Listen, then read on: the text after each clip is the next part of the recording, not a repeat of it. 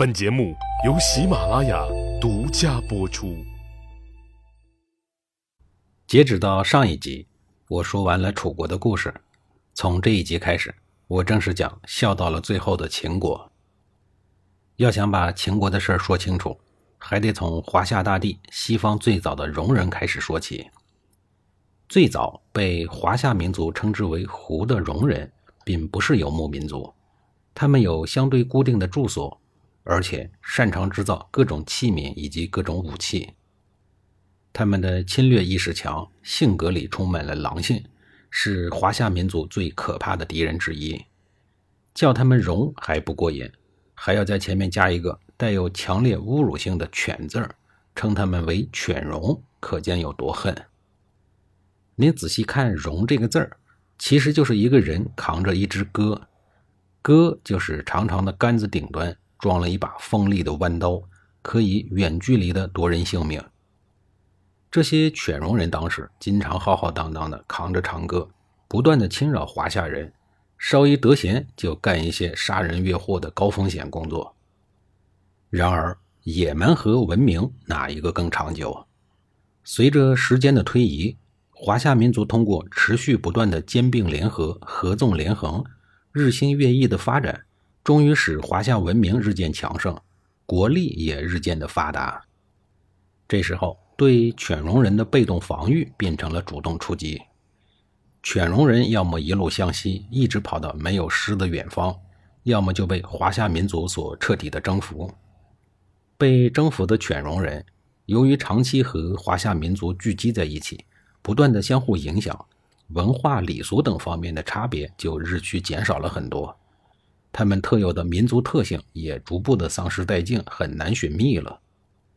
对，这就是我们华夏文明的厉害之处，要不你远离我，要不你服从我，要不你变成我。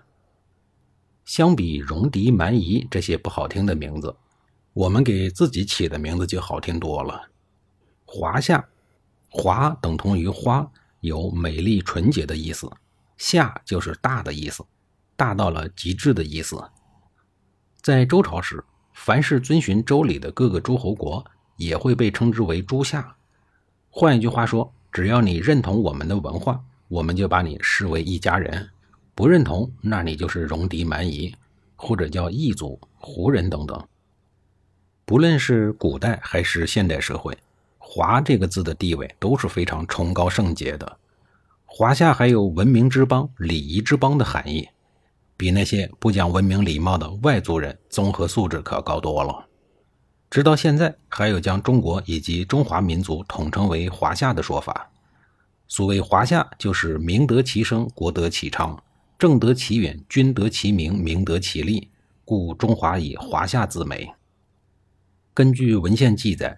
犬戎族说自己的祖先是两只犬，也就是两只白色的狗。这种认识对于现代人来讲是很不能理解的。当一种现象不能用科学进行解释的时候，那人民就会用艺术来解释，比如宗教、图腾、信仰、神话、想象等等。在上古时期的原始信仰中，人们普遍认为本氏族的人都是起源于某一种特定的物种。或者和某一种动物具有亲缘的关系。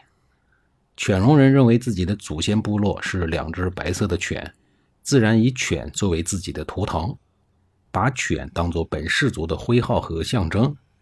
这样一来，图腾信仰就和祖先崇拜发生了关系。早在炎黄时期，犬戎族就是炎黄族的劲敌。犬戎族早在商朝时期就登上了历史舞台。主要活跃于今天的陕西和甘肃一带，曾经多次派大量的军队进攻中原，抢夺财产，祸害百姓，被民间称之为巨人，可见其凶悍。直到唐朝，中原民族还把一切西北少数民族统称为戎狄或犬戎。到了唐朝唐德宗年间，大臣柳浑对唐德宗说：“戎狄豺狼也，非盟誓可结。”可见其在华夏人民心中的恐怖影响。犬戎进攻华夏民族的最高成果是杀掉了西周一个在任的天子周幽王，协助反叛势力推翻了西周王朝。当然了，倒霉蛋周幽王也是咎由自取，没事玩什么烽火戏诸侯的群体性运动，完全是死有余辜。因此，犬戎便荣登华夏民族最可怕敌人的头把交椅。犬戎人虽然很可怕，但正是因为犬戎之祸，给秦国带来了机会。在西周灭亡之前，前边说过，秦人一直是负责给周朝养马的，兼当兽医。后来，由于秦襄公率兵救周王室有功，这才给他们封了一个三等的爵位——伯爵。封爵了，也没有给秦人一块周天子实际控制的土地，而是给秦人画了一块大饼，把犬戎人占领的周朝故地赏赐给了秦国。秦国人奋斗了二百七十六年，才得到了一块大饼。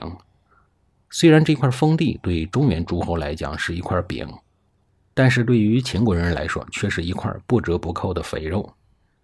坚毅的秦国人知道。这块八百里关中平原的土地，左有萧寒，右有龙蜀，劈山带河，沃野千里。这里还是周朝文武二王的起家之地，是老姬家的发祥地。人有多大胆，地有多大产；人有多大能力，就能掌握多大的权力。自此，老秦人在此开疆拓土，不到百年就成为了西部大诸侯。又过了几十年，成为了西方诸侯之长。到了战国就更厉害了，最后还统一了四海，打下了一个空前的大大的疆土。秦国七百余年的故事很长很精彩，我们就从秦襄公的曾曾曾曾祖父秦国的开国国君秦非子开始说起吧。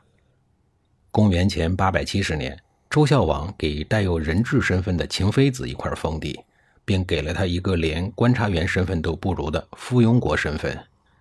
到了这个时候，善于养马的秦非子也能勉强算是一国之君了。虽然他的秦地是一个方圆不足五十里的小国，但是泱泱大秦帝国自此有了走向辉煌的起点。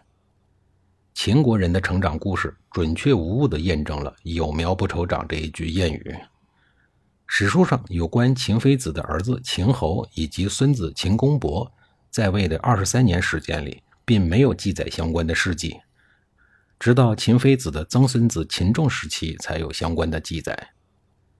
这一时期，周厉王为了敛财，实行了前文所说的专利法，老百姓使用一切的自然资源，山林湖、打猎等都要交税，除了呼吸。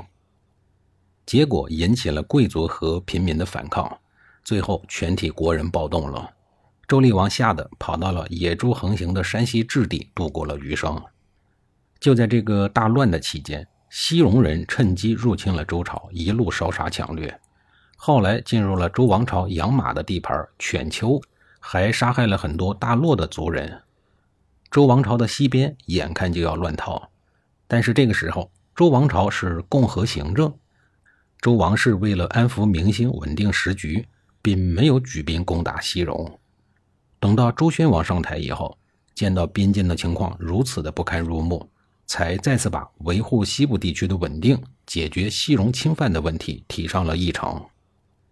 下一集里，我继续给您讲述周宣王打算怎么解决西戎人的事儿。